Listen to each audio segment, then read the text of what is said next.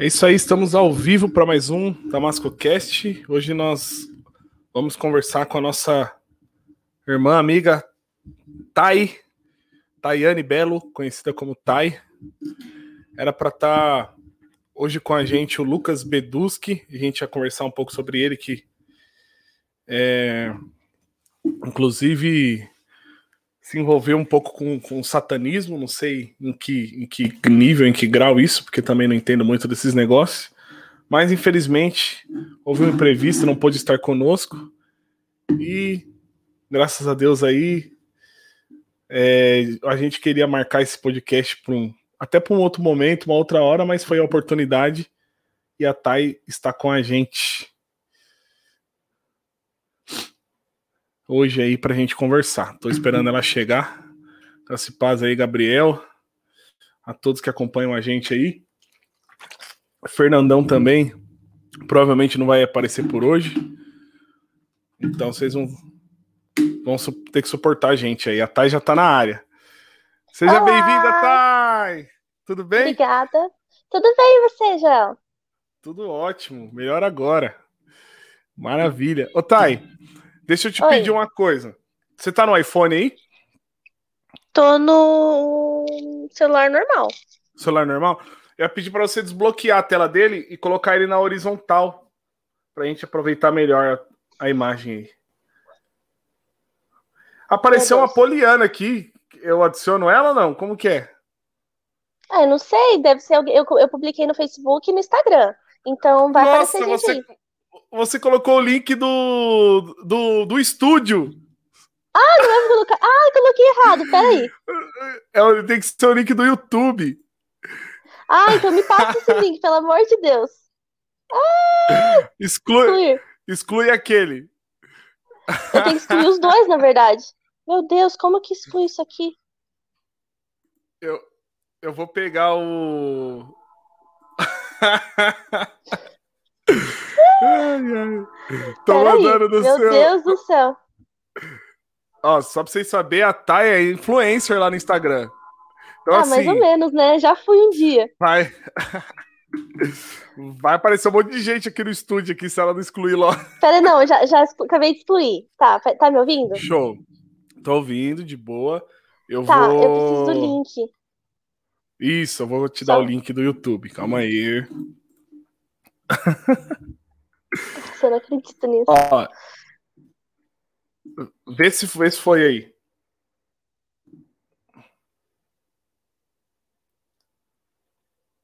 Esse é o do YouTube.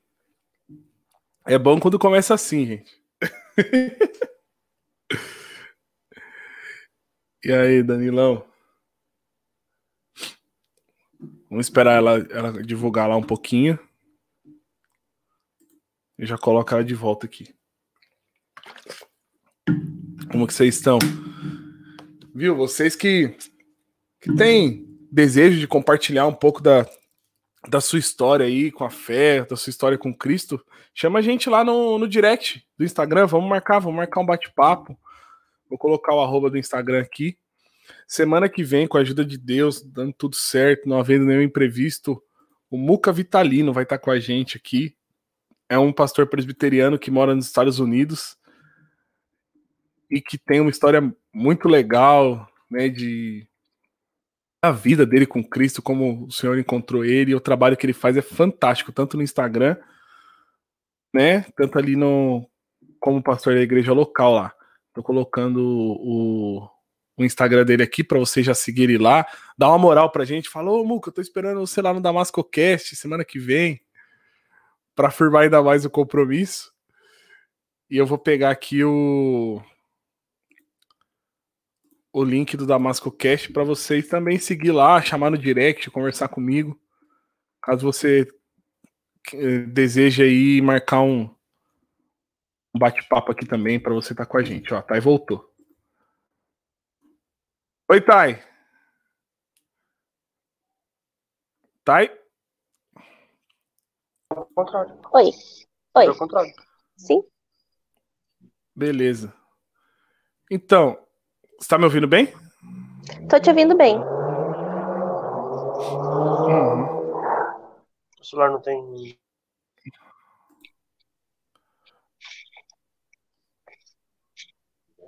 A tela não tá virando, né? Aham. O Riva tá arrumando aqui. Show.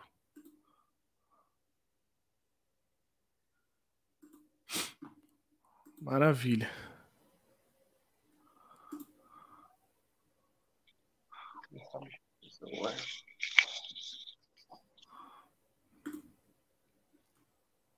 É, é Android, Rivan? É, Android. Geralmente o Android é assim, ó. Joga pra baixo e vai procurando, tem rotação de tela. Desbloqueou, já era.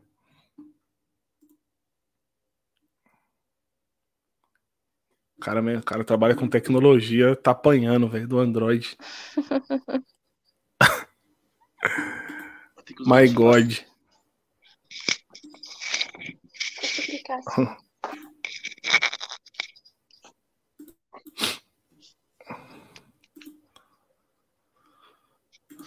Você não tá no ar, não, né? Tá no ar. Tá no no ar. ar? Deu, deu certo lá no, no Insta? No Insta deu. Já coloquei tanto no Instagram quanto no Facebook. Show. Aquele outro Instagram lá que você tinha, você excluiu, Thay? Ah, tá desativado. Não, É, eu acho que eu vou ter que usar o celular do Rivan mesmo. Vou ter que trocar. Beleza. Ai. Eu espero. Eu te espero aqui. Te espero aqui. Ele vai estar tá você- Mas você tá em que navegador aqui? Ga- Gente, vamos na, na recomendação do Gabriel. Vamos ficar na comunhão.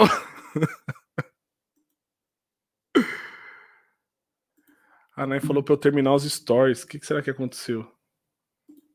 Não carregou? O Instagram é cheio dessas, né, cara? De não carregar os stories. É. Realmente não tinha ido. Agora foi. Agora foi. Beleza. Quem sabe faz ao vivo, é isso aí. Gente, dá uma moral pra gente. Entra lá no, no Instagram do Muca Vitalino. Fala que a gente tá esperando ele semana que vem aqui. Pra, pra gente reforçar ainda mais. Ó, os dois últimos convidados falhou, meu.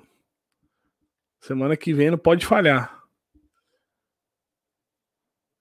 Vamos lá, um amigo me mandou um áudio de 28 segundos no meio do podcast aqui. Aí não dá, né? Não dá pra ouvir. agora. E aí? Foi ou não? Não, não funciona. Eu acho que vai ter que ir no meu, João. Porque.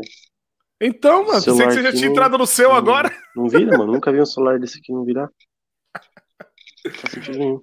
Eu pensei que você tinha entrado no seu. Ele pensou que tinha entrado no- seu já. Aí, Ah, ó, consegui. agora virou. Consegui. Oh, aleluia! Oh, benção. Aí. Boa. Agora sim.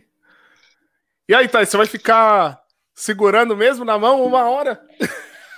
Ah, eu acho que eu vou segurar, ou então eu vou, pra... ah, eu vou lá na mesa, que daí dá pra apoiar.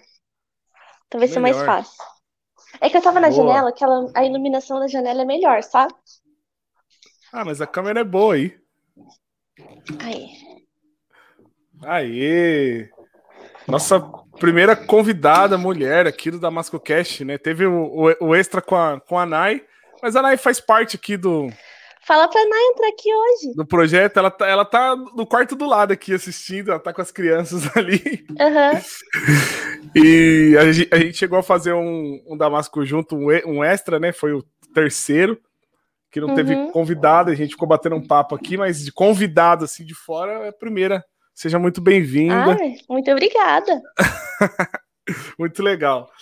E aí, Thay, como onde que vocês estão? Estão por casa aí? Tá Tá tudo bem com a vocês, gente, a gente tá. A gente tá bem, a gente tá aqui em casa. Quarentena, né? Não tem muito pra onde correr, ou em casa ou em casa. É. Daí. E os, os, Então- os, os cultos aí não tá rolando presencial? Tá rolando presencial já. A gente já tá Ah. indo pessoalmente. A gente foi, o Rivan foi fazer a transmissão do culto da igreja semana passada.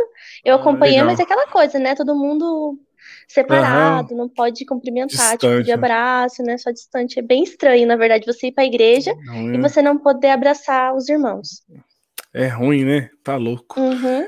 Mas quando que você começou a ter esse, essa inclinação para querer abraçar irmãos, ir para a igreja? Sempre foi assim? Você nasceu no lar cristão ou não? Sempre foi Conta assim. um pouco pra gente aí. Eu sou uma pessoa muito extrovertida. Eu tenho, Uhum. eu não sou muito uma pessoa de contato virtual. Então, meus Uhum. amigos já me conhecem, sabem que eu sou aquela que não manda mensagem.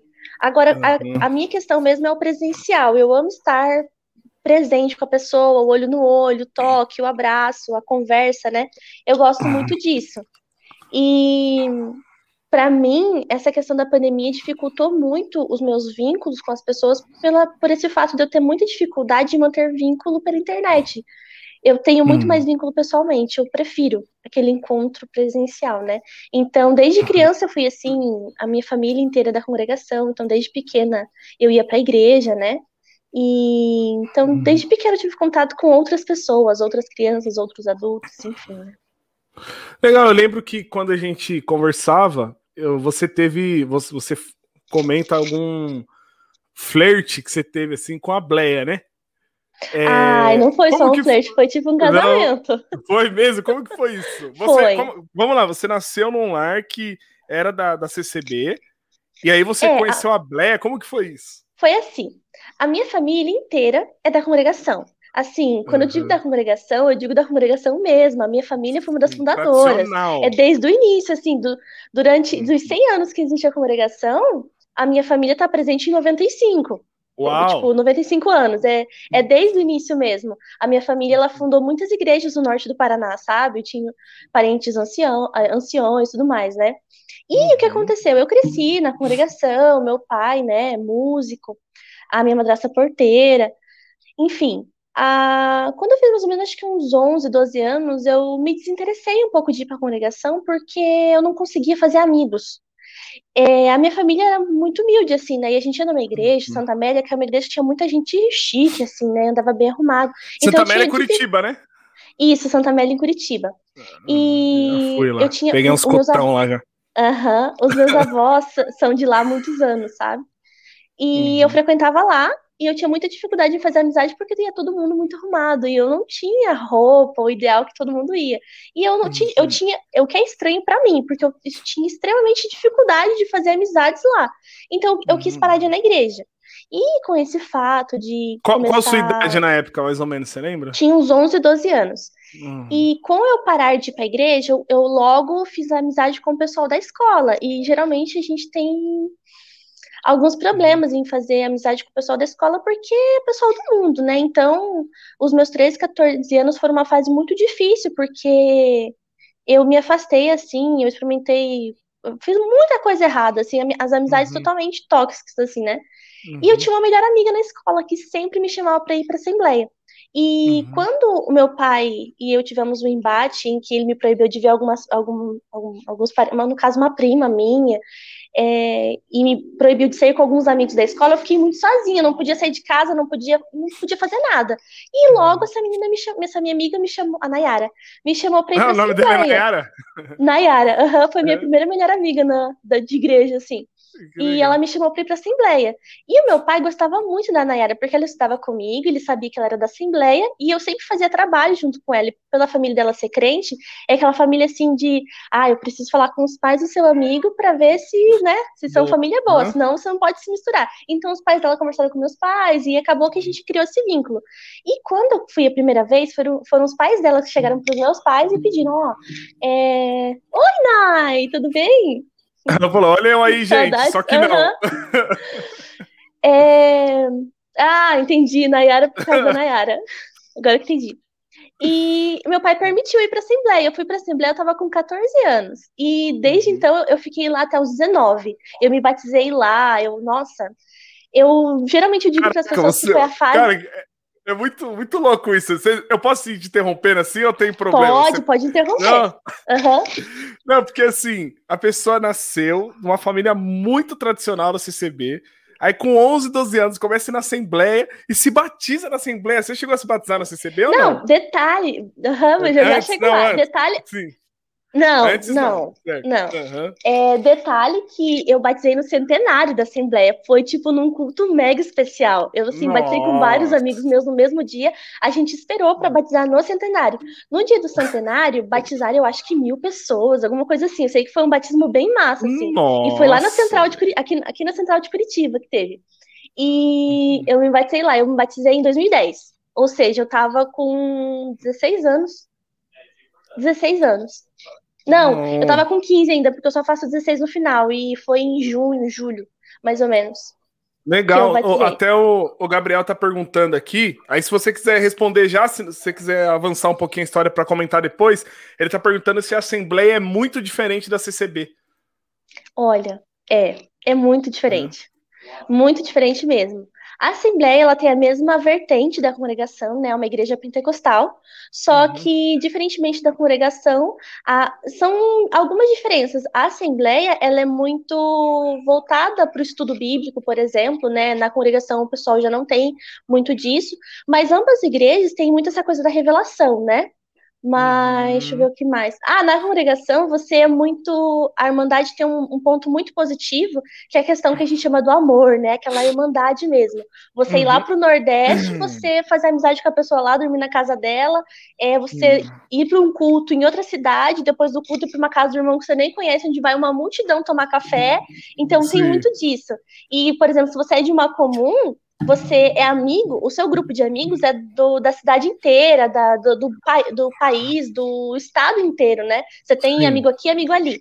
Na Assembleia não, é muito local. A igreja é muito unida, então tanto os, os idosos quanto os casados, os jovens, os adolescentes, é, são muito unidos. Então a gente é muito na comunidade local. Uhum. A gente tem amigos Uhum. fora, mas o nosso grupinho mesmo é dentro Mais da igreja. forte é ali na. É, na- é, a, é a comum É, mesmo. Eu lembro que quando eu fui cooperador de jovens, um, veio um rapaz da Assembleia, começou a ir na reunião de jovens lá, e aí ele, ele via que eu falava de teologia tal, né? Uhum. E aí ele pegou e falou: irmão, eu recebi um material lá quando eu era da Assembleia, é, dos jovens, eu queria que você desse uma olhada, porque tem algumas coisas que você fala assim que, que parece que eu já ouvi lá. Aí ele me deu Uhum. um livrinho de couro preto, não sei se você chegou a receber, que é próprio para os jovens. E aí eu abria, tinha a história da reforma, falava de Lutero, falava Aham. dos cinco solas. Nossa, era muito legal assim. Eu falei, caramba, olha a Assembleia, velho. Sabe que na Assembleia tem bom, muito calvinista?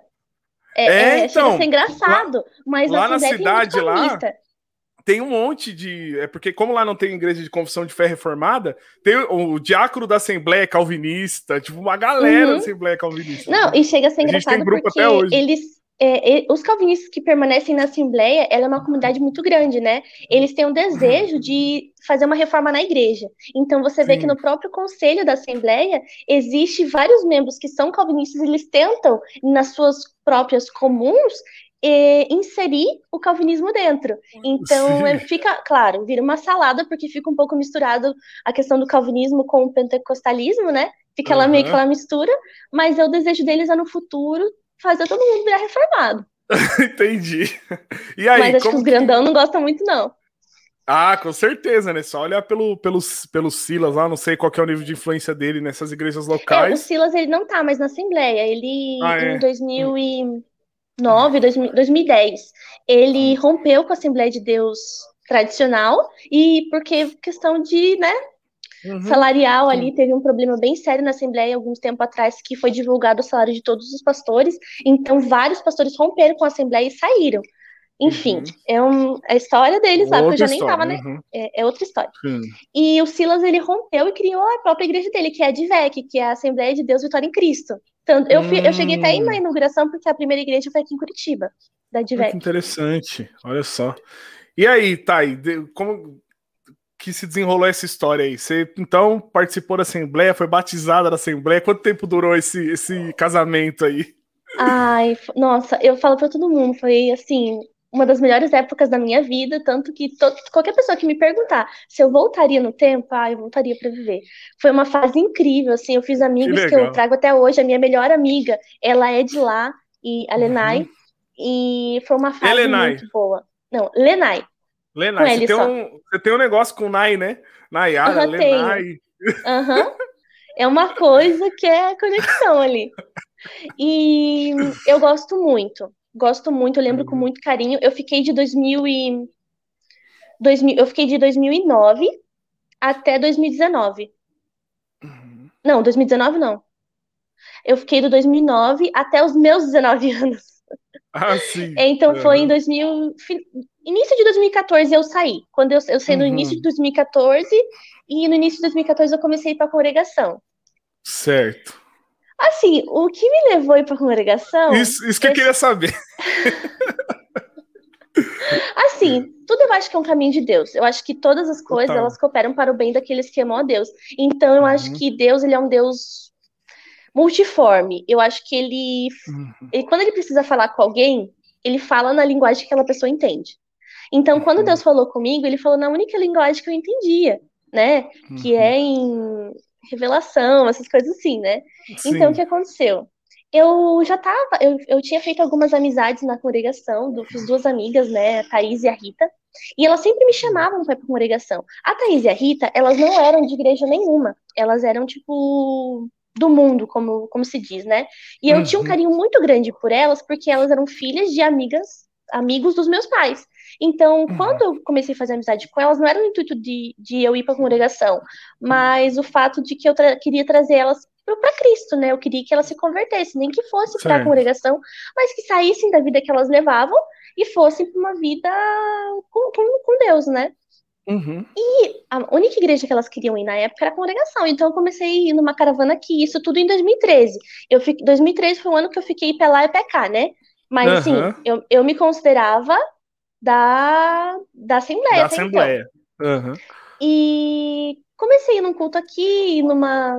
Depois do culto, num, num jantar, num café, e alguns irmãos me pegavam para Cristo, como, como o, a brincadeira, o trocadilho, né? Me, me pegavam para Cristo e queriam conversar comigo. Ô, irmãzinha, E- você nasceu na graça. Aham. Não faz Teve um isso. cooperador, ele foi meu cooperador por um tempo. Ele chegou e falou assim: é... Nossa, eu comi chocolate. Ah, você Mas é não tá- herdeira. Não tá aparecendo, não. Não tá sujo Não tá aparecendo, não, é que Não. eu, enfim. É, ele chegou pregando pra mim. Ele, eu tava, eu fui chamar meu pai pra ir embora e eu toda tímida, né? Porque só tinha irmão do ministério ali, e meu pai sentado conversando, aquelas coisas de óbvio, sabe aqueles encontros, Sim. né? Só E fica os homens conversando lá, contando Aham, óbvio. e as irmãs tudo na cozinha. lado, Ai, eu, sempre, é. eu sempre tive um preconceito com isso, sabe? Porque eu, go- É. eu gosto de estar na roda onde estão falando de Deus, e estão falando do evangelho. Sim, E eu, eu, por ser mulher, sempre tenho que estar na roda das irmãs na cozinha. Isso eu não gostava. É, eu cheguei bem tímida, né? Eu tava com deze- é, 18, 19, 18 anos, e eu falei assim: ai, pai, a Lídia tá chamando a gente para ir embora. E nisso, o ancião, que é o irmão, o ancião não, o cooperador oficial, meu irmão João, ele é bem famoso ali na região do Carmela Dutra, né? Ele é cooperador do Carmela Dutra. Ele mandou, ele falou assim: ah, então você é a moça que vai pra Assembleia. Senta aqui que a gente tem que conversar. Ai, E ai, ele ai. começou a falar um monte, falou que Deus tinha me separado para a congregação, e falou que eu era uma herdeira da graça, é, Nossa! sabe? Aham, usei esse termo herdeira da graça, porque ele falou assim: ah, é, você tem que entender que a sua família ajudou essa obra, a sua família fundou essa igreja, ajudou a fundar essa igreja, você tem, você é a próxima geração da sua família, você tem que estar presente aqui, Deus tem um monte de coisa para você e tal, e aquilo mexeu comigo, porque eu sempre fui em qualquer igreja que eu estava, eu era uma, eu sempre fui daquela moça que, meu Deus, eu quero agradar a Deus, eu quero estar com Deus, eu quero saber de Deus, eu quero conhecer Acabava Deus. influenciando, né? Aham, e só que naquela época eu- a linguagem que eu, que eu falava com Deus era isso, de oração, chorar, falar em língua, essas coisas assim, né? Sim. E Uhum. ele falou aquilo pra mim, mexeu comigo, me deixou abalada. Só que, Totalmente eu- eu- emocional, assim, sem falar Totalmente de Cristo nem emocional. nada. sem falar de Cristo nem nada, tudo falando da igreja, né? E teve um outro momento também, em 2013, que eu fui levar essas meninas numa reunião de mocidade em Guarauninha, aqui no norte do Uhum. Paraná, né? Norte do Paraná não, ali no meio, né? Perto de Palmeira. Uhum. E nessa, e nessa reunião de mocidade, foi no meio do mato, uma igreja estava com, acho que tinha umas 200 pessoas, assim, no culto. Não, tinha mais.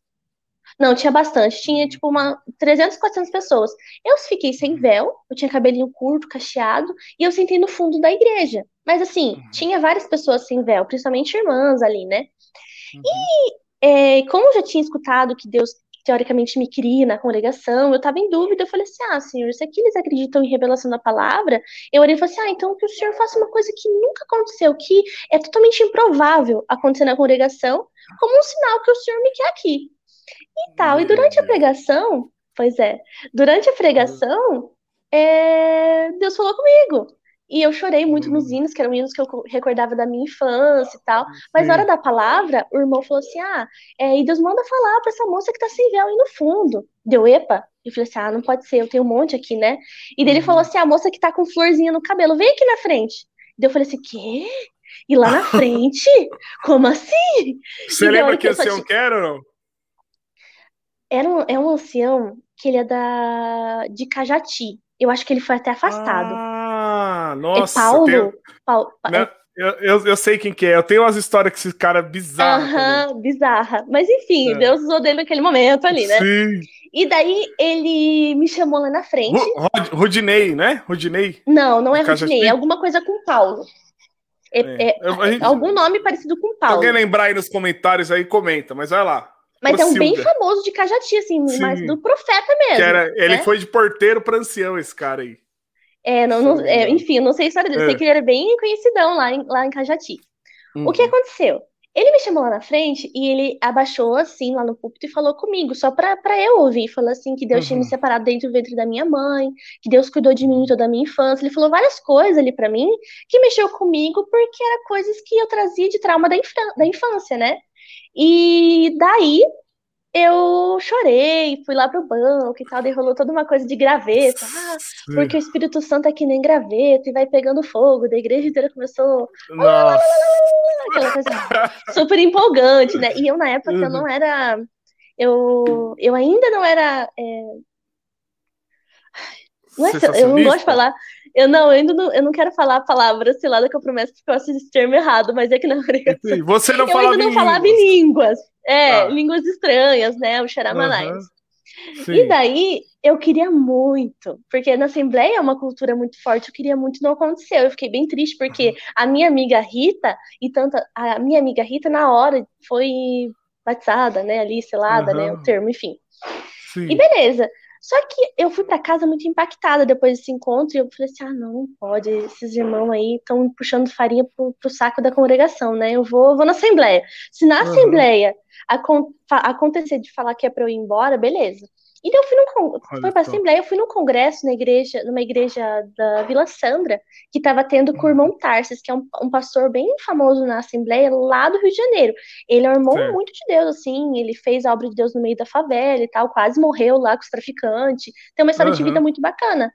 E nesse dia que eu pedi, a, fui buscar a palavra na Assembleia, ele falou assim pra mim que, na pregação, eu falei assim, ah, ele contou a história dele, falou assim, ó, hoje tem uma pessoa aqui que Deus tem um projeto muito legal para sua vida e tal. é, Só que a obra de Deus só vai acontecer na sua vida quando você mudar para outro lado. Olha Deu- só. Ah, mudar para outro lado. Interessante. De- Aquilo Hum. mexeu muito comigo e foi meio que uma confirmação. Um pouquinho antes de eu ir, eu fui na minha comum, no Santa Helena, na Assembleia de Santa Helena, e só que eu já estava bem decidida. Eu, eu tinha conversado com. Eu já tinha. Ah, isso, detalhe. Daí, que- beleza. O, o Fernando seguinte. lembrou o nome aqui, o Rafinha, Dirceu, Dirceu de Cajati. Dirceu de Casati.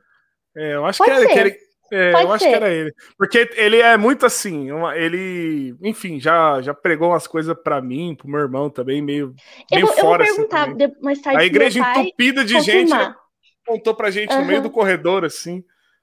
Ele tem essas manias aí. E aí? E daí o que aconteceu? Eu comecei nas duas, daí Uhum. em 2013. No início de Uhum. 2013, eu, que nem eu falei, eu tava no, pela, pela EPK, né? Uhum. O... Nossa, essa história que eu te contei foi em 2012 que aconteceu, final de 2012, não foi 2013. Início de 2013 foi quando eu me batizei. Eu tava com. Eu, eu me batizei na, na congregação, mas foi muito sem querer. Só que eu fiquei Como assim? dividida, porque eu não. Ah, não! É uma história maluca.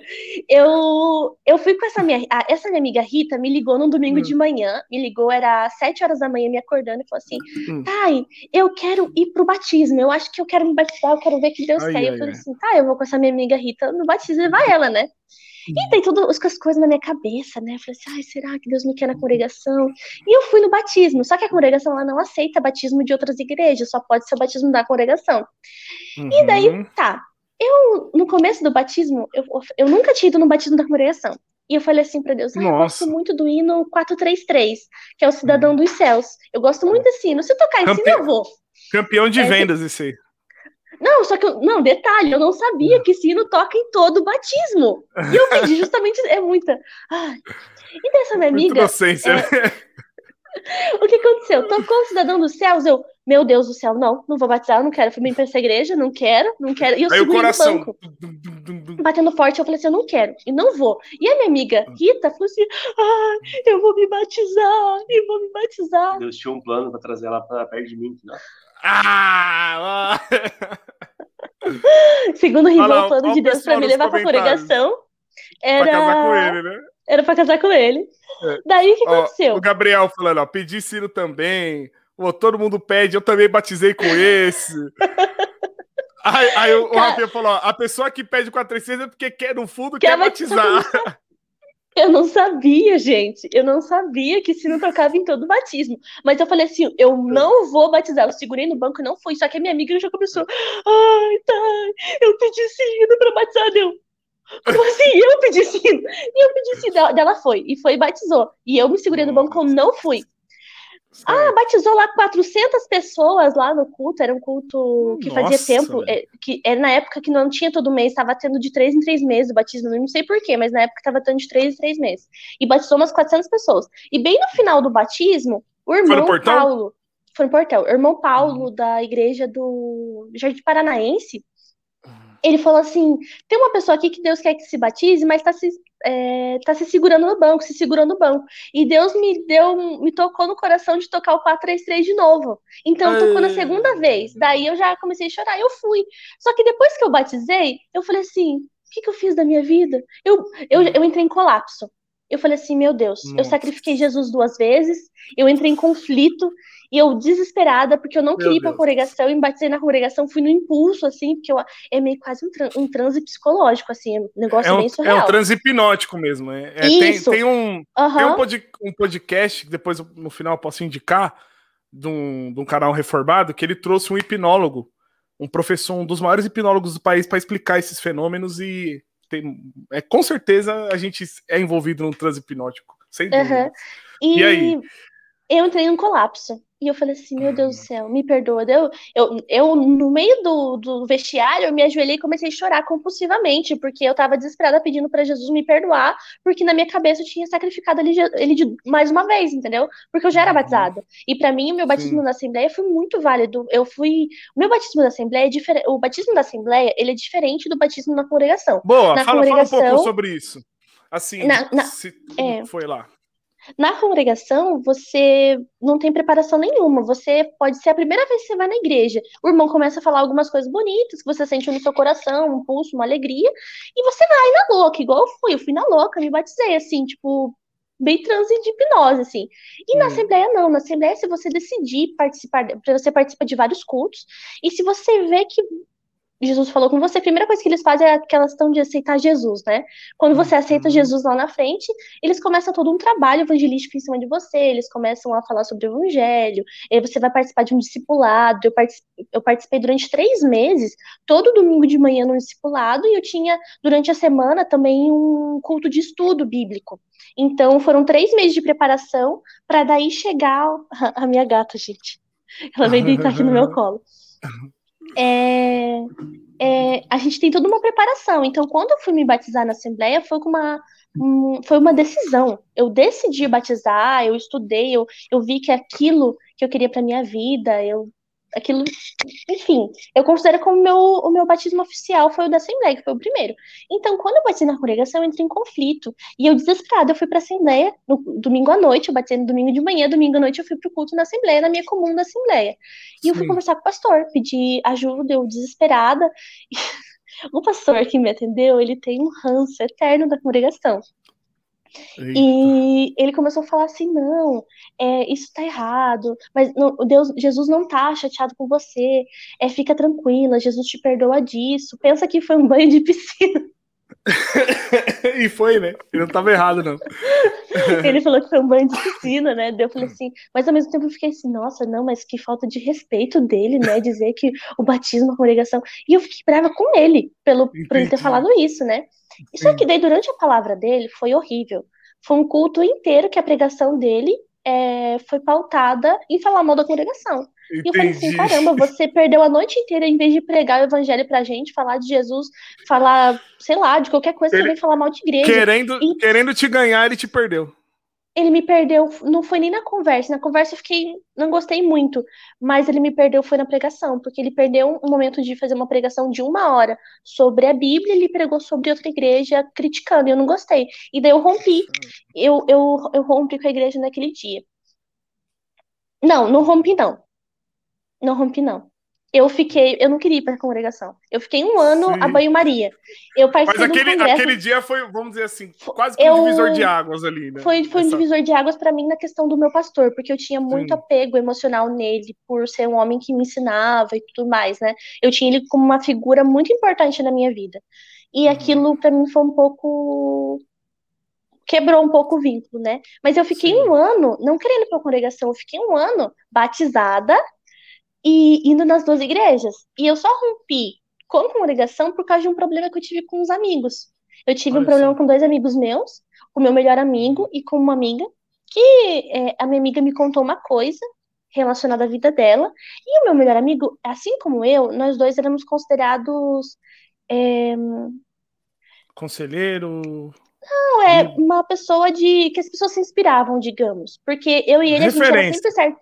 Era, a gente era referência no meio dos nossos Uhum. amigos em questão de ser sempre certinho e tal. É, a Tayane era Uhum. sempre a menina considerada para casar, o Gustavo era sempre o, o menino homem de Deus e tudo mais, né? E eu chamei esse meu amigo, porque eu tinha muita confiança nele, para orar pela vida dessa minha amiga. A gente orava muito pela vida dos nossos amigos, né? E eu abri a situação Achei da minha amiga para ele. Engraçado o Guilherme falando aqui. Foi o Fernando que atendeu esse culto na Bleia, falando mal da CCB uma hora. Não, não, o Fernando eu conheci um pouquinho depois, mas foi logo em seguida. E aí, É. você. E Continua, eu abri essa perdão. situação para esse meu amigo. E esse meu Certo. amigo contou o problema dessa minha amiga numa roda com todos os meninos da igreja. E daí chegou no ouvido dela, e dela abriu Hum. Que chato, comigo, hein? e eu briguei com ele, e eu me vi numa situação que muito desagradável. E eu falei assim: Uhum. ah, eu não quero isso pra mim. Eu me desculpei e falei assim: ah. E eu tenho. Esse é um defeito pessoal meu. Eu não. Eu não gosto de briga. Então eu Uhum. fujo de briga. Eu, o- o- Entendi. ah, mas é bom você não ser uma pessoa que briga. É bom, mas o problema é quando você não enfrenta os problemas. Eu fujo dos problemas. Então, em vez de eu sentar e Entendi. tentar resolver, eu fugi. Então, eu fui pra Uhum. congregação onde estava mais fácil. Eu já tinha uma- uma- um grupo de amigos lá, né? E daí Sim. tá, fui numa caravana em janeiro Hum. de 2014 pra Paranaguá, caravana da congregação. E Aham. lá eu conheci o Rivan, e o Rivan ficou Ah. no meu ouvido.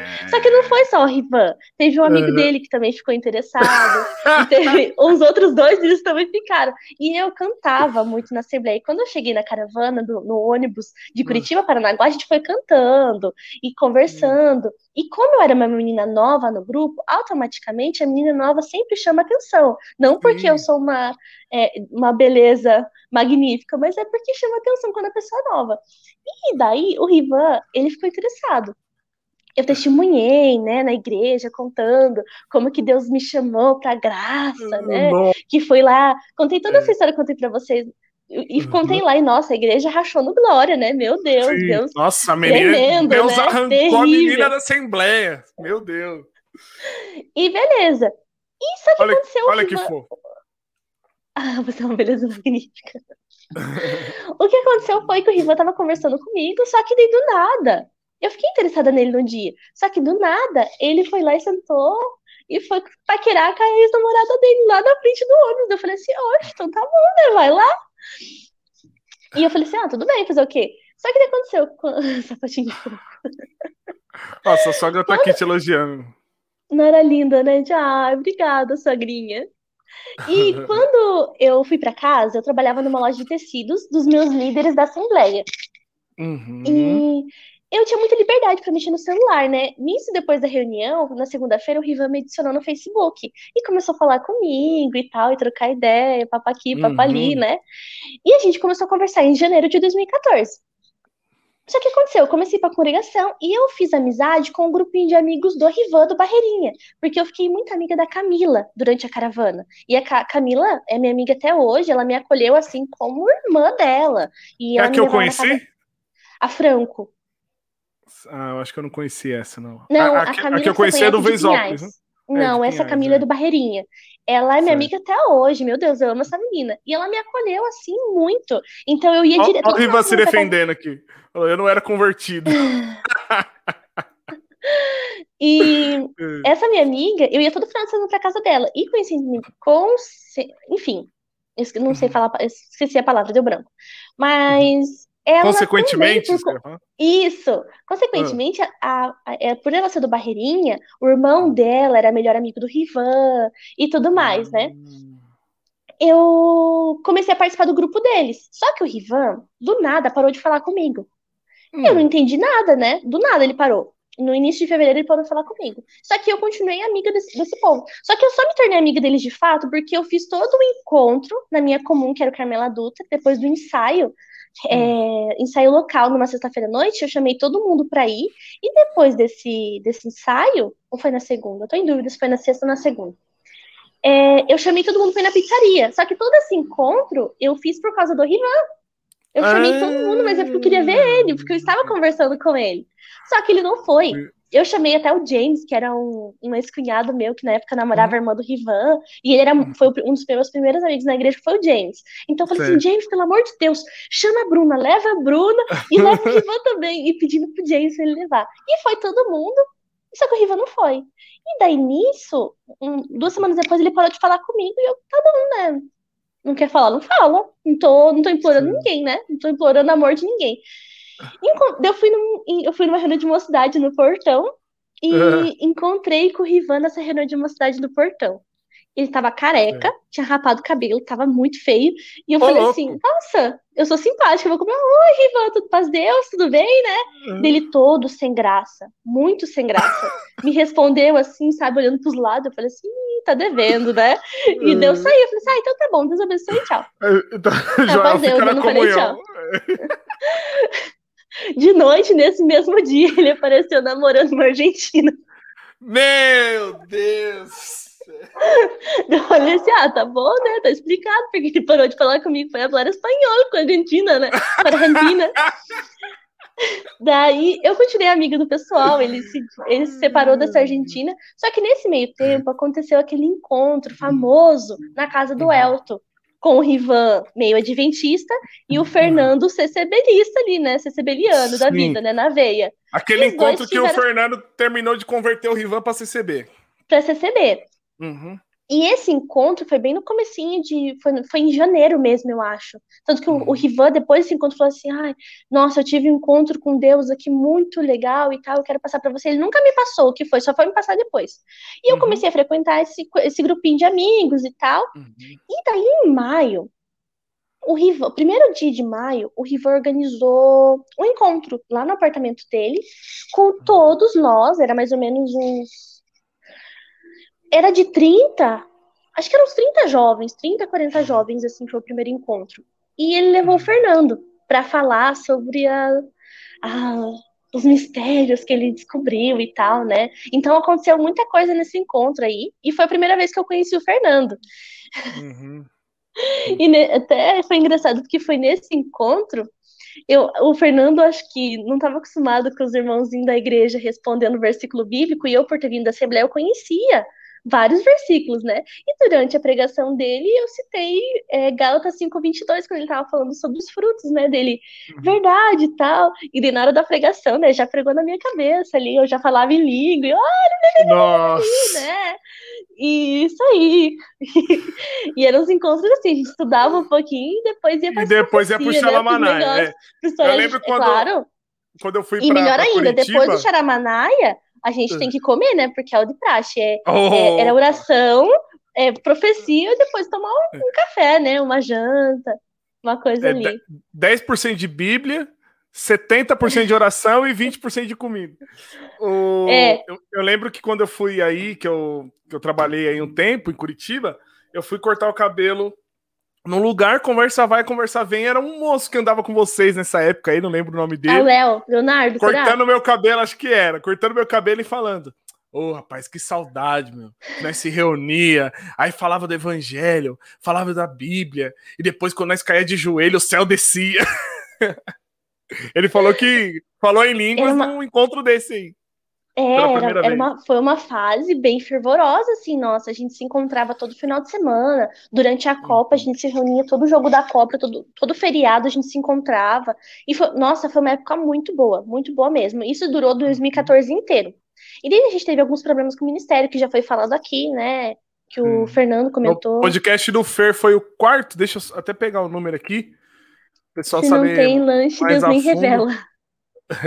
É, se não tem lanche, Deus, A revelação as não pessoas vai. nem vão. É, né? Mas pode, pode E- falar, vou pegando aqui o número aqui.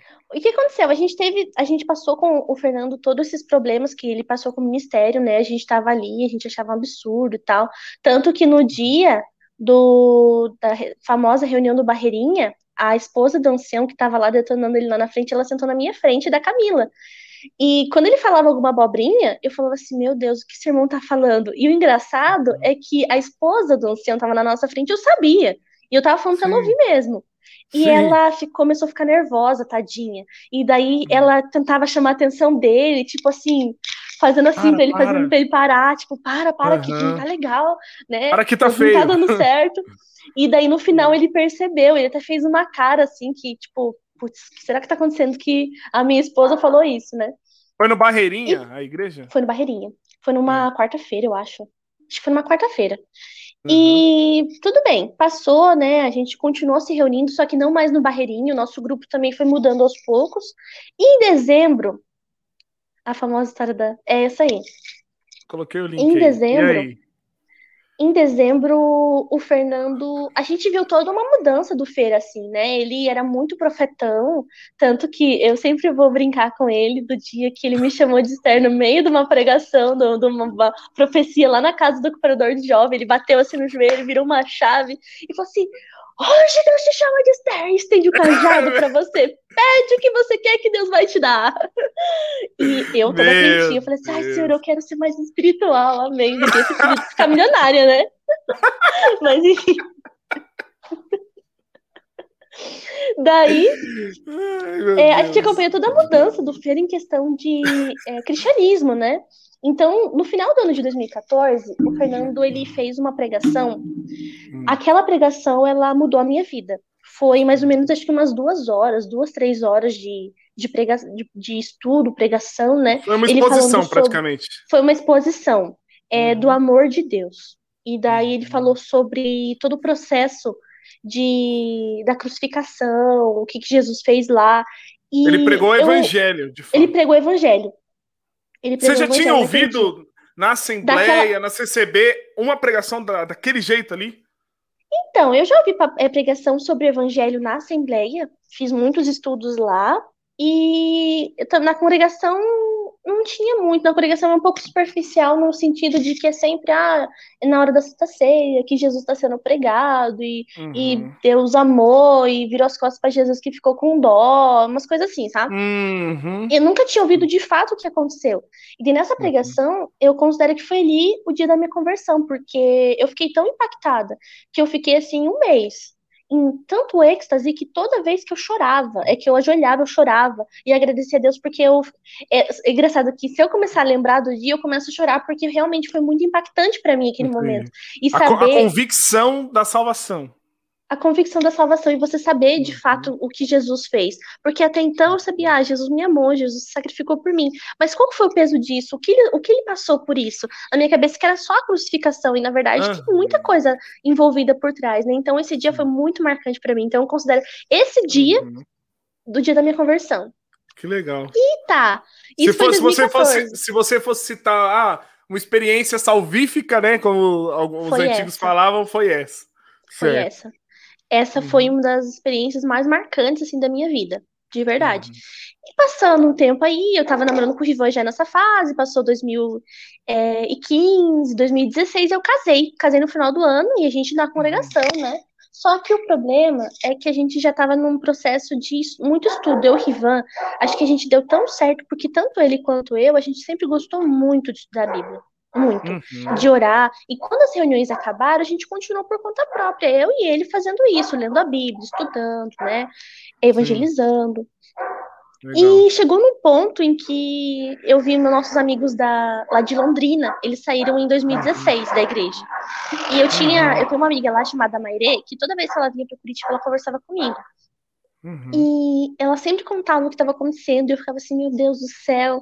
E aquilo mexia muito comigo, a saída dela e tal, porque a gente tinha muita amizade assim. E chegou um ponto em que estava muito insatisfatório a gente ir na igreja, encontrar problema em pregação, a gente acabava chegando em casa e reclamando para os nossos pais, principalmente para os meus. Ficava e aquilo foi gerando- né? É, e aquilo foi gerando um esfriamento espiritual nosso, porque a gente não estava sendo edificado e a gente acabava indo para lama porque a gente perdia muito tempo é, criticando, falando mal, e aquilo foi, foi trazendo uma escuridão, assim, sabe, para nossa vida.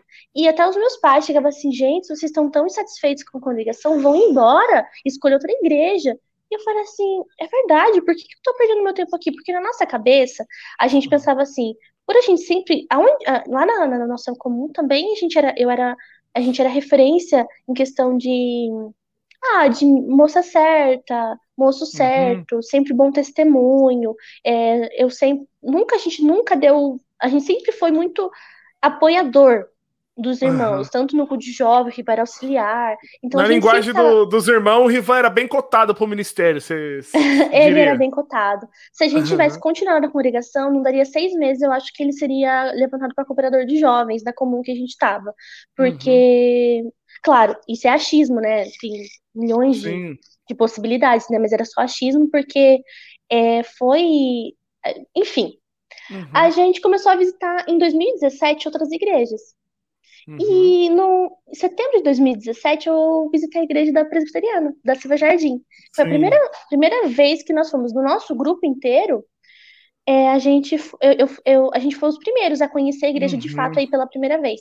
Ah, mas antes disso, em 2015, eu Uhum. comecei a ter contato com o calvinismo, em 2015. Uhum. No ano de 2016, eles Uhum. não, eles, eles, eles nunca lembram desse fato. Mas eu Olha cheguei só. numa conversa pro Fernando e pro Rivan falando: Nossa, tem um menino que Revelações, comigo, ele é, ele é calvinista, e ele tá falando muitas coisas que bate com o que a gente acredita. E, e esse dia foi uma vez na, na sala do Fernando. E ele, não, porque isso é do demônio, isso não Hum. Olha sei o que lá, isso, isso é uma Ah, heresia. Fernando, E falando um monte safado. mal, aham, falando mal. E, e como o Fernando era uma referência pra mim, eu falava assim, não, mas se o Fernando tá falando, deve ser mesmo, né? Mas, eu, assim, mas que eu chegava em casa e aquilo, não, mas faz Não tanto sentido pra mim. É, nessa época, esse meu amigo, ele me deu um livro pra ler, que é os cinco, cinco pontos de Calvino. E eu li é, Uhum. cinco pontos do cinco pontos do John- John, Piper, John né? Piper? É, tem. Eu li em 2015 esse livro. Dois- Uhum. Não, li no começo de 2016, esse livro Esse livro é muito bom. muito bom. E eu falei assim, meu Deus, mas isso faz muito sentido. E, Uhum. ele, e tanto o Rivan como o Fernando, não, não, não, não. Até que chegou um momento que. Viu? Aqui no canal a gente não fala Calvino, tá? A gente fala irmão João. Só pra você saber. Ah, irmão João, desculpa. citar, vou começar tá? a falar João. Irmão João. Tá. E aí? Daí, até que chegou um momento que eles viram que o irmão João tava certo. E daí tudo ok. Eu lembro, E eu lembro no dia que o Riva bateu na mesa, assim, em 2017, se não me engano, 18. Ele bateu na mesa assim e falou: a partir de hoje eu sou calvinista. Eu lembro desse dia. E sabe o que é engraçado? Que o Rivan sempre teve uma Uhum. vertente meio reformada, assim. Só que ele Sim. só. Ele foi. Não assumia. lu- ludi- É, não assumia. E ele foi indo na, na sequência do barco durante como foi Uhum. rolando os anos. Depois ele falou assim: Meu Deus, eu sempre fui assim, vocês me estragaram. Olha só. E, e daí, em 2017, a gente começou a procurar a igreja, visitou a Silva Jardim, e esse culto na Silva Jardim foi outro culto muito importante, que nem eu falei, como a gente ia muito na igreja, e eu falei que tava vindo uma onda de escuridão, assim, da gente não ser edificado, não ouvir uma palavra de Deus realmente, é, sempre criticar a pregação e tudo mais, e aquilo começar a incomodar, Uhum. é, quando a gente foi na igreja da presbiteriana, foi o irmão, Le- o pastor Levi que pregou, e aquele culto eu falei assim, me falaram tão bem nessa igreja, que é uma igreja reformada, eu orei e falei assim para Deus, falei assim, ah, Senhor, fala comigo aqui, é, é, eu tô com vontade de ouvir a sua palavra de fato, uma palavra expositiva, uma palavra boa, eu, eu quero ouvir do Senhor, faz tanto tempo que a gente estava acostumado a ficar se alimentando do YouTube, só que o YouTube ele não é a mesma coisa do que um culto presencial, não adianta, a Uhum. gente está tendo agora essa experiência por causa da pandemia com cult- cult- cultos online, né? Mas não é a Uhum. mesma coisa do que um culto Sim. presencial. Culto online não, não, não é um, um culto de Não é um fato, culto. tran- É uma transmissão Transmissão. online. Hum. E co- nesse culto ele falou sobre as cartas à igreja de. Eu sempre confundo. Não é a igreja de? Efésios. É, é a igreja que esqueceu o primeiro amor. Eu acho que é a igreja de Ah, é, é Éfeso mesmo, né? Éfeso. Éfeso, né? É, Éfeso. Ele É. pregou sobre essa igreja. E durante a pregação, ele falou sobre a gente não estar mais no, no primeiro amor, a distância da gente trabalhar muito, conhecer muito, estudar muito, e o amor de fato com Deus ter esfriado. E eu falei assim: Uhum. meu Deus, parece eu, é para mim isso, porque eu leio muito, eu estudo muito, eu falo muito, eu ensino muito, mas eu não tenho mais aquela.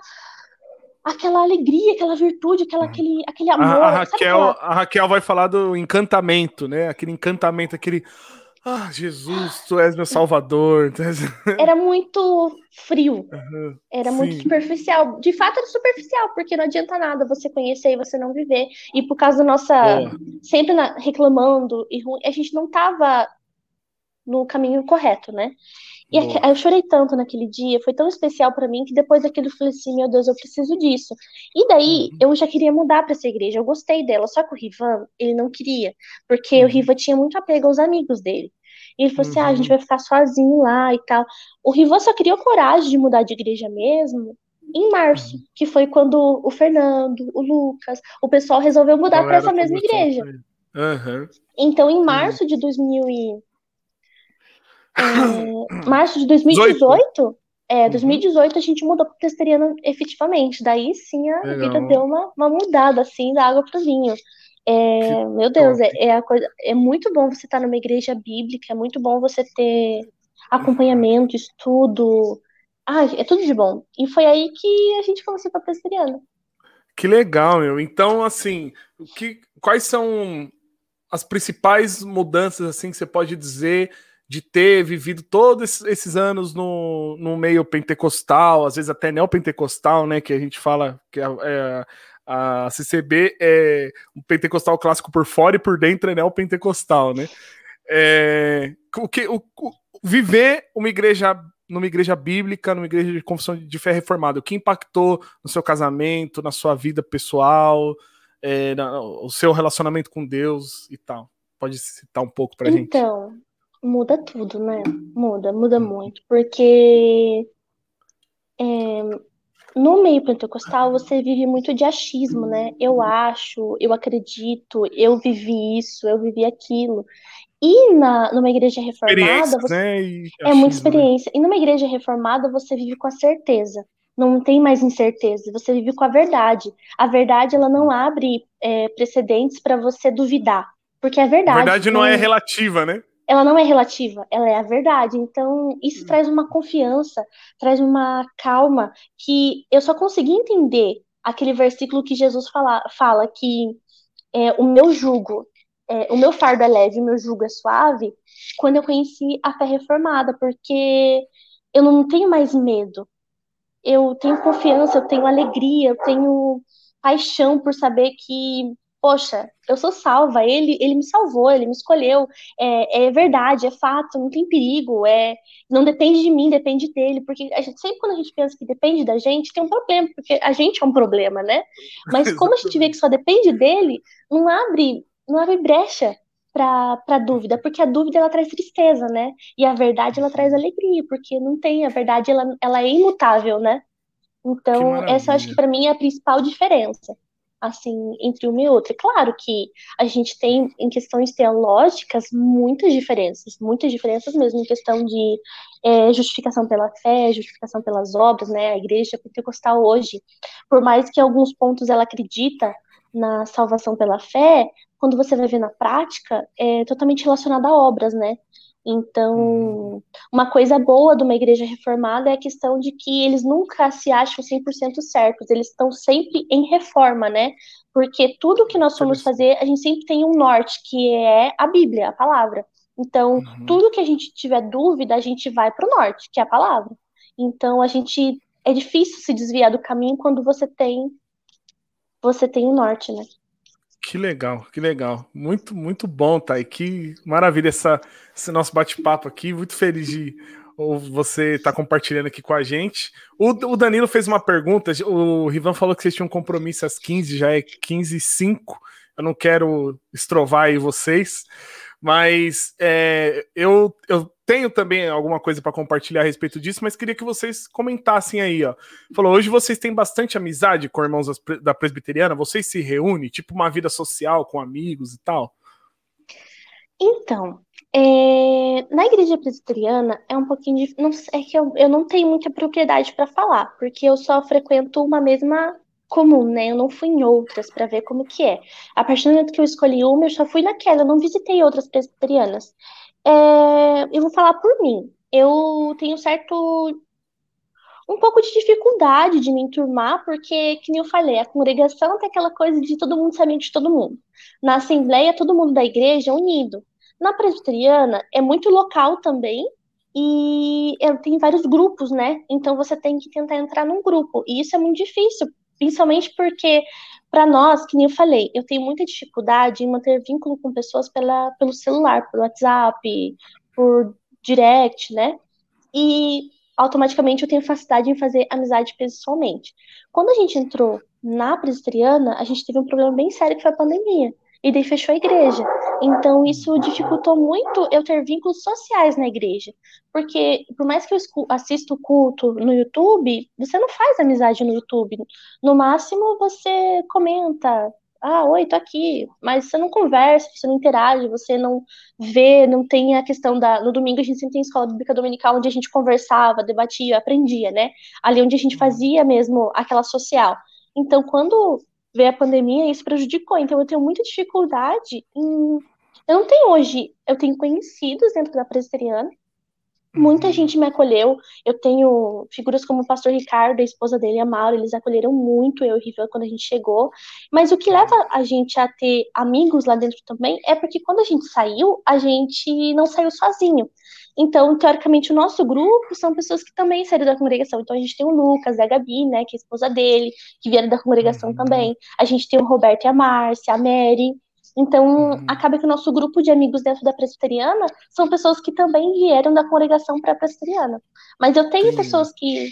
que a, a Esther é uma pessoa que me acolheu muito lá também, mas eu tive essa uhum. dificuldade por conta da pandemia.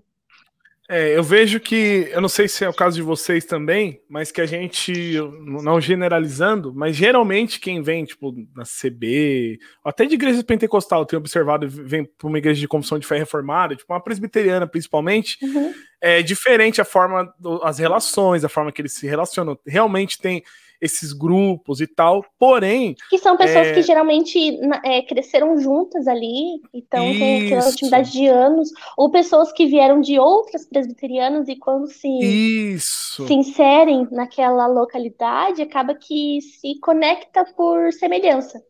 Exato. Só, só que tem uma coisa que a gente não pode perder de vista, que eu tenho percebido, tenho.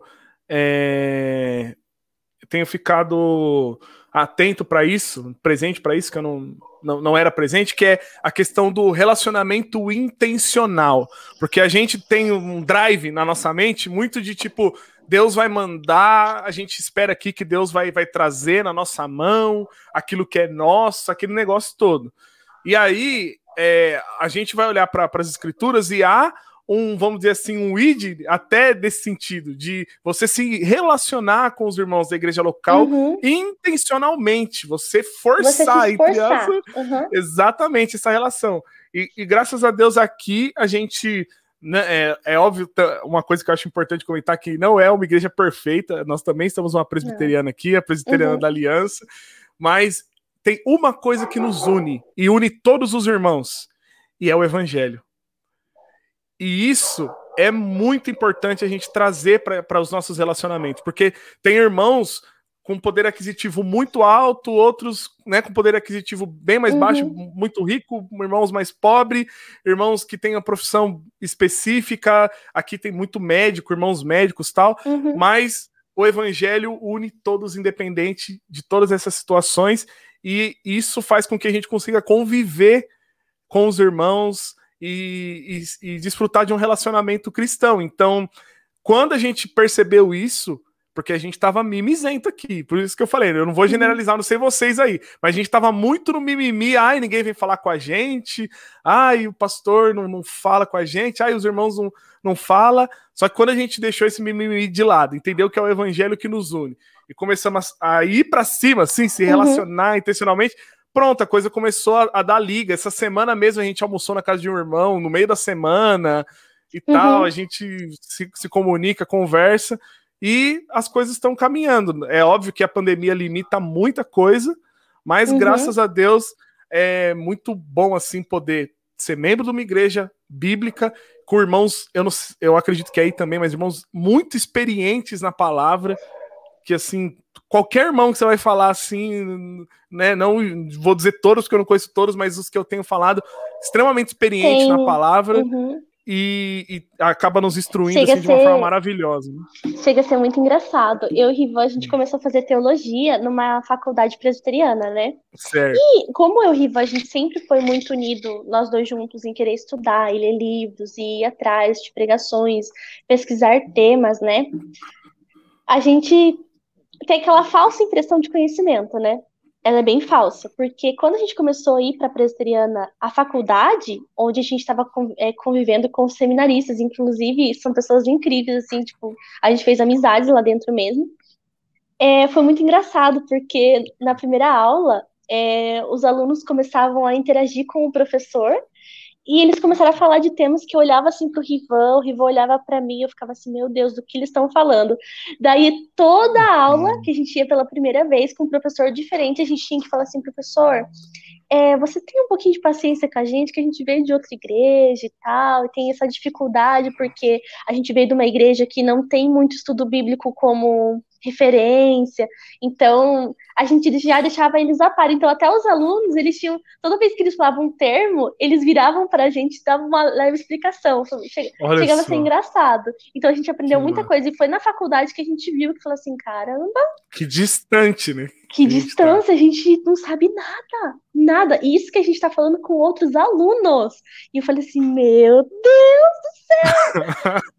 Mas a diferença é gritante de você estar numa comunidade que estuda e você estar em uma que não estuda. E pra, eu vou falar por mim, eu queria que você comentasse um pouco, se possível, para a gente encerrar.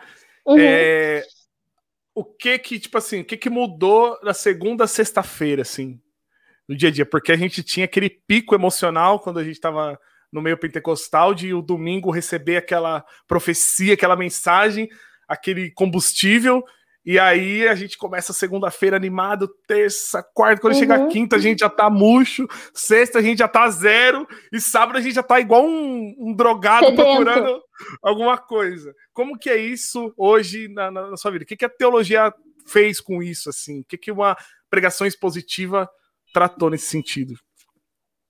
É, eu acho que é muito de não depender de uma experiência, e sim você viver com a verdade de fato que nem eu falei, a experiência ela dá muita dúvida, né? Você sempre tá, tipo, você passa a semana mal, e chega no final de semana, você busca uma confirmação. Será que Deus me. É sempre aquilo. Será que Deus me ama? Por, por você ter passado por uma semana difícil, sem muita experiência, você fica naquela. Será que Jesus me ama? Será que Deus está comigo? Daí você chega no culto no domingo, ah, aquela xalamanaias, e não, eu tô no seu barco, eu tô com você e tudo mais. Quando você vive numa cultura reformada, você, primeiro que você está sempre inserido em alguma leitura, em alguma pregação que está ouvindo no, no celular, algum tema. Algum tá estudo da semana. algum estudo na semana, chega na pregação no domingo, é mais pregação expositiva, é mais sobre você pensando, meu Deus, uau, é, é, eu vivo, é, eu vivo atrás de uau, atrás de uau, porque, caramba, uau, eu não sabia isso, uhum. caramba, é sempre assim, sabe? Então uhum. não tem mais essa, essa, esse desespero acho que a palavra é desespero, uma angústia, né? De estar tá sempre, meu Deus, eu acho que todo dia pra gente é uma, é uma, é uma constância de conhecimento. Todo dia a gente aprende um pouquinho mais e, o, teoricamente, essa sede a gente sacia todos os dias, né? Quando a gente aprende todos os dias. Maravilha. Então, Quando a gente abre as escrituras, tem a fonte de água, Jorge. Ali é fonte. E é, hum. muito, é muito interessante que quando você é, na verdade, isso é intimidade, né? Eu acho que quando você tá no pentecostal, assim, você não tem muita intimidade, você tem muita experiência, né? A intimidade é você tá ali e falar todo dia, e conversar todo dia, aprender todo dia, ouvir todo dia, sentir Deus todo dia, e você saber que Deus está ali, você não ter dúvida daquilo, que no seu momento de maior, de maior fraqueza, debilidade, que você comete um pecado, por exemplo, você sabe que Deus está ali. Você chora arrependido, mas você sabe que Deus está ali, que Ele não desistiu de você, porque não depende de você. Depende Nossa. dele, né? Então, isso é uma segurança de você não depender de ir numa pregação no domingo, porque assim, todo mundo peca todo dia. A gente peca todo dia. Pecados diferentes, enfim, mas a gente peca todos os dias. E quando você está é, naquela aquela semana, quando você está no Pentecostal, é sempre, ai, ah, eu vou curar isso no domingo, quando eu ouvir a confirmação que Deus está comigo. É diferente de você pecar no dia, você se arrepender e saber que Deus está ali naquele momento, em que não tem ninguém falando no seu ouvido, é só você e seu Corandel, né? orando lá da cama. Uhum. Então é, é diferente. É, é, a certeza, é uma segurança. Eu vou fazer só um merchandising aqui e vou pedir para você uma, uma mensagem de despedida. É, eu quero indicar aqui para quem está assistindo ao vivo, for assistir a gravação no Spotify depois ou no YouTube, o canal do Fernando é o Caminho de Damasco, é o nosso parceiro aqui do Damasco Cast, né? O canal Caminho de, Caminho de Damasco, o link está aí nos comentários. Se inscreve lá no canal do Fernando. Ele é, tem muitos vídeos comentando sobre muitas coisas que a gente está falando aqui a respeito desse, desse, dessa transição, né, de quem está, às vezes, dentro do, da, da CCB ou até de uma igreja é, pentecostal e conhece o evangelho, todas as angústias, os anseios, as dúvidas, ele trata muito bem isso no canal dele, então tá aí a indicação para você se inscrever lá no canal do Fernando Caminho de Damasco e assistir aos vídeos. E para finalizar. É, eu tô inscrita. É, eu também já ativei o sininho, quando ele entrar ao vivo, o meu celular já notifica. Ou, em, geralmente é ao vivo, né? E assim, para a gente uhum. finalizar, Thais, se você pudesse deixar uma mensagem aqui pro pessoal que está aqui ao vivo com a gente, que vai ouvir depois, é, a respeito de Cristo, a respeito do Evangelho, é, dessas, dessas verdades tão gritantes para gente, mas que para algumas pessoas ainda tá meio obscura. O que, que você poderia falar, assim, uma mensagem final para a gente encerrar aqui? Eu acho que é você não ter vergonha do caminho que você trilhou. Quando eu olho para o meu caminho e vejo que Deus falou comigo de diversas formas, que hoje ele já não falaria daquela maneira comigo, eu não tenho vergonha, eu acho que é um passo importante de que tudo que acontece na nossa vida, do início ao fim, se a gente for olhar para trás, a gente vê que Deus estava ali, em pequenos detalhes. Então, a gente entender que é, não é uma pregação, é a, é a nossa vida inteira. E não adianta também a gente se afobar e querer mudar a vida da água para o vinho. Pode ser que aconteça isso? Pode. O apóstolo Paulo aconteceu isso. Mas o que a gente vê frequentemente é a mudança gradual, aos pouquinhos. É, tudo que você quer fazer, se você está com dúvida, se alguma coisa que, por exemplo, eu falei, o que o João falou, você achou errado, procure na Bíblia. A nossa vida ela tem que ser pautada na Bíblia. O apóstolo Paulo ele vai elogiar os bereanos que, quando ele estava pregando, os bereanos estavam olhando nas escrituras. Então, quando você for pensar na sua vida, é, pensa assim, pô, eu ouvi isso, será que isso está certo? Não sei. Eu acho que está errado. Não, mas eu não posso achar. Eu tenho que ter a certeza. E a certeza eu tenho aonde? Qual é o meu, o meu norte? O meu norte é a Bíblia? Eu, eu acredito fielmente na Bíblia? Acredito. Então, é na Bíblia que eu vou buscar minha informação. Então, é sempre voltar para escritura e se basear totalmente nela. Ah, mas eu, tô numa igreja que não prega a palavra. Mas você tem uma Bíblia. A Bíblia é a palavra. Então, automaticamente, se você tem uma Bíblia em casa, você tem a palavra. É só você ler. Ah, mas eu tenho dificuldade para ler. Lê aos pouquinhos. Começa lendo um versículo, lendo outro. Tem um aplicativo que eu uso que é o YouVersion. Ele todo dia dá o versículo do dia. Começa por ali. Leia pegue o versículo do dia de manhã e fique meditando naquele versículo. Leia o versículo, ajoelha, ore, pede para Deus para você, para ele trabalhar com você em cima daquele versículo. E durante o dia você vai ver que várias vezes do dia você vai lembrar daquilo. Meu Deus do céu. E você vai ver que o Espírito Santo, ele trabalha na nossa vida através da palavra. Então, se você lê a palavra, o Espírito Santo automaticamente vai trabalhar na sua vida. E quando você vê, meu Deus, a, a sua vida mudou completamente. Então, hoje não tem mais desculpa para a gente não conhecer a verdade. Todo mundo tem uma, uma, Bíblia. Todo mundo algum dia já ganhou uma Biblinha azul dos Gideões. Então, é a gente tem a palavra de Deus na mão e às vezes a gente não conhece por, por não querer mesmo, por não ter esse, esse estralo. Então, eu diria para ler a Bíblia. Esse é o principal caminho. Amém. Amém. Conhecereis a verdade e a verdade, e a verdade vos libertará. libertará. Isso aí. Thay, muito obrigado mais uma vez. Deus abençoe muito obrigada pelo por tempo. ter me chamado. Capaz, que, que foi benção, muito legal. Foi Adoro falar, massa, né? Assim. Então, foi muito foi legal, muito porque legal. assim, ó, a gente é, tava para marcar já com você, já tinha conversado com, com o Rivan, mas hoje Deus preparou, né? Foi dessa forma e foi muito legal. Foi, foi muito bom. Foi. Espontâneo, né? Mas legal. muito obrigada. Muito obrigada Tamo pelo convite, foi tá. bem legal. Bom passeio para vocês lá Enfim. e, se Deus quiser, em breve a tchau, gente tchau. volta aí para conversar mais. Ah, tá bom? E, em, em, breve eu quero estar na sua casa, né? Oh, Por favor, né? Já, nós estamos tá esperando, né? É, tá tem, tem um pequeno empecilho, né? né nessa história Rivan. aí, chamado Rivan. Apesar dele ter te elogiado aqui, né? Mas tudo bem. Essa mulher é muito de Deus, Ivan. Ah. Mas é isso. Gente, Deus muito abençoe obrigada. muito vocês. Deus abençoe, amém. Estamos esperando vocês aqui. Fiquem com Deus. Beijo. Beijo. Tchau, tchau. É isso aí, pessoal. Que legal, muito bom, bom demais a estar aí com a gente aqui. Que bênção. O podcast foi ah, privilegiado e foi abençoado com a presença da Thay aqui. Espero que vocês tenham gostado também, tanto quanto eu. Em breve, esse mesmo episódio vai estar disponível também nas plataformas digitais ali, no, no Spotify, e no, no, na Apple lá também, que eu esqueci o nome do, do podcast deles, enfim, vai estar disponível lá no, no Instagram, a, arroba oficial da Mascocast, vocês também conseguem acessar pelo link que está na bio do Instagram o nosso podcast lá com todos os episódios. Tem episódio do Fer aqui, para quem conhece ele.